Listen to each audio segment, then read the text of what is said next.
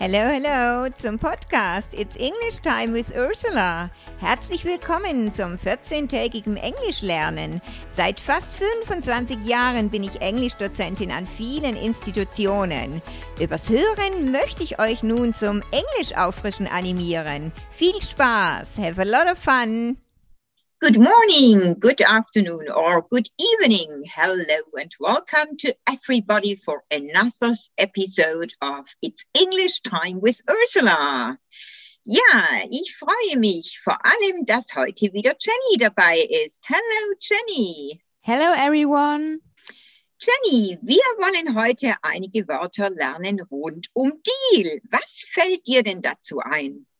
Make a deal also eine Vereinbarung treffen, to work out a deal, einen Vertrag ausarbeiten, to sign a deal, einen Vertrag unterzeichnen.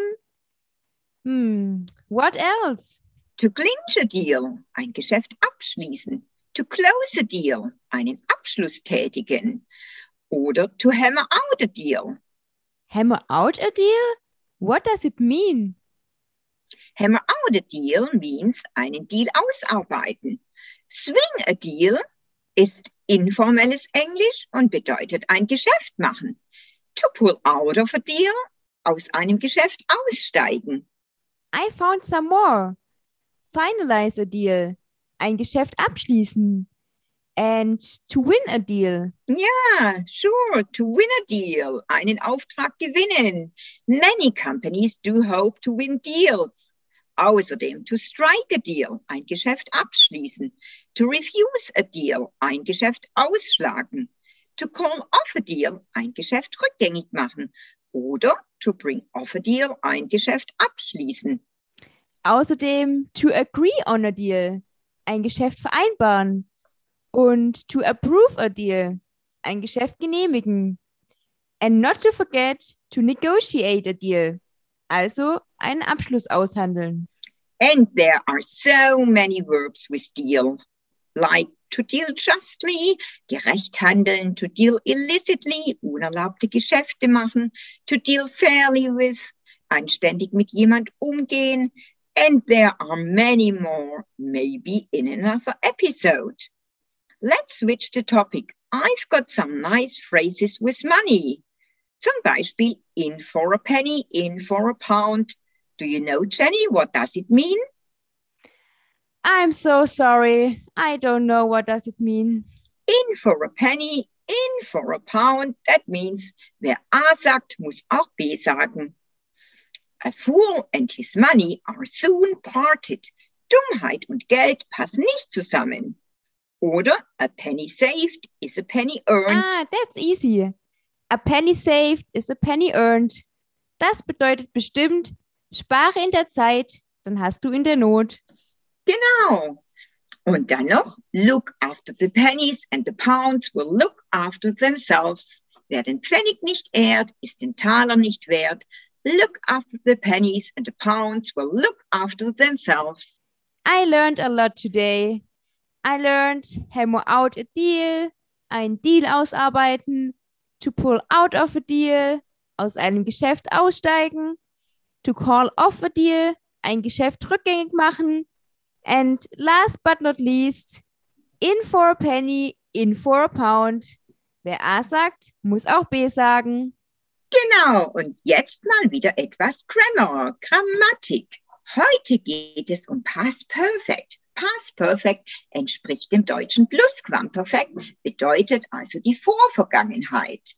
Es wird gebildet aus der Form had und dem Partizip Perfekt des Vollverbs. Wie zum Beispiel I had taught, I had eaten, I had drunk, I had swum. Es drückt aus, dass ein Ereignis oder eine Handlung in der Vergangenheit zeitlich vor einer anderen Handlung in der Vergangenheit stattgefunden hat. Zum Beispiel, after she had finished her housework, she had dinner. Oder before she went to bed, she had watched a documentary. Das bedeutet, die Signalwörter wie after oder when oder before sind eigentlich grundsätzlich bei Past Perfect immer dabei. Wenn es aber Handlungen oder Zustände in der Vergangenheit gibt, die in sehr kurzen Abständen aufeinanderfolgen, so wird immer das Simple Past verwendet. I bought the coffee before I went home. When I felt the rain, I took out my coat. Natürlich gibt es wie in jeder anderen Zeit auch im Past Perfect ein Progressive, eine Ing-Form. Also Past Perfect Progressive oder auch Continuous genannt, wird gebildet aus den Formen had und been sowie der Ing-Form des Vollverbs. Also zum Beispiel I had been dreaming, I had been eating, I had been going. Es wird verwendet, wenn eine Handlung in der Vergangenheit andauerte, während ein anderes Ereignis begann. I had been driving for hours when I suddenly remembered that I hadn't locked the door of the house. Werden Sätze im Past Perfect verneint, so wird ein not zwischen had und das Past Perfect geschoben. I hadn't left the building. The fence had not been throwing bottles before the police arrived. In Fragesätzen rücken Fragewort oder das Hilfsverb had an den Satzanfang. Es ist wie bei jeder anderen Zeit auch. Also, what had they been doing when the doorbell rang? Had they been washing the car? Had she asked for advice? Oft natürlich wird anstelle von had im gesprochenen Englisch natürlich die Kurzform Apostroph T verwendet. Also, she'd already listened to the podcast when they were talking about it in the English lesson. Oder she'd already seen the movie when they were talking about it in the family. Ich würde sagen, das war genügend Grammar heute. Meanwhile, I got really hungry now. So let's finish to have a meal. What do you have today? I'll have jacked potatoes and beetroot. What's that?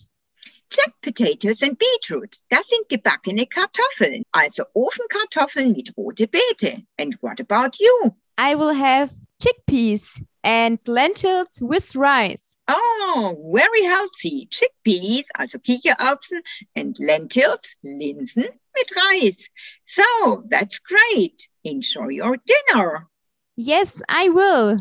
So I hope you enjoyed today this episode with me, Jenny. So it was really nice having you again here. And I hope I will have you in for another time. Of course. It was so fun talking to you again and learning some new words. Okay. So take care now and bye bye, Jenny.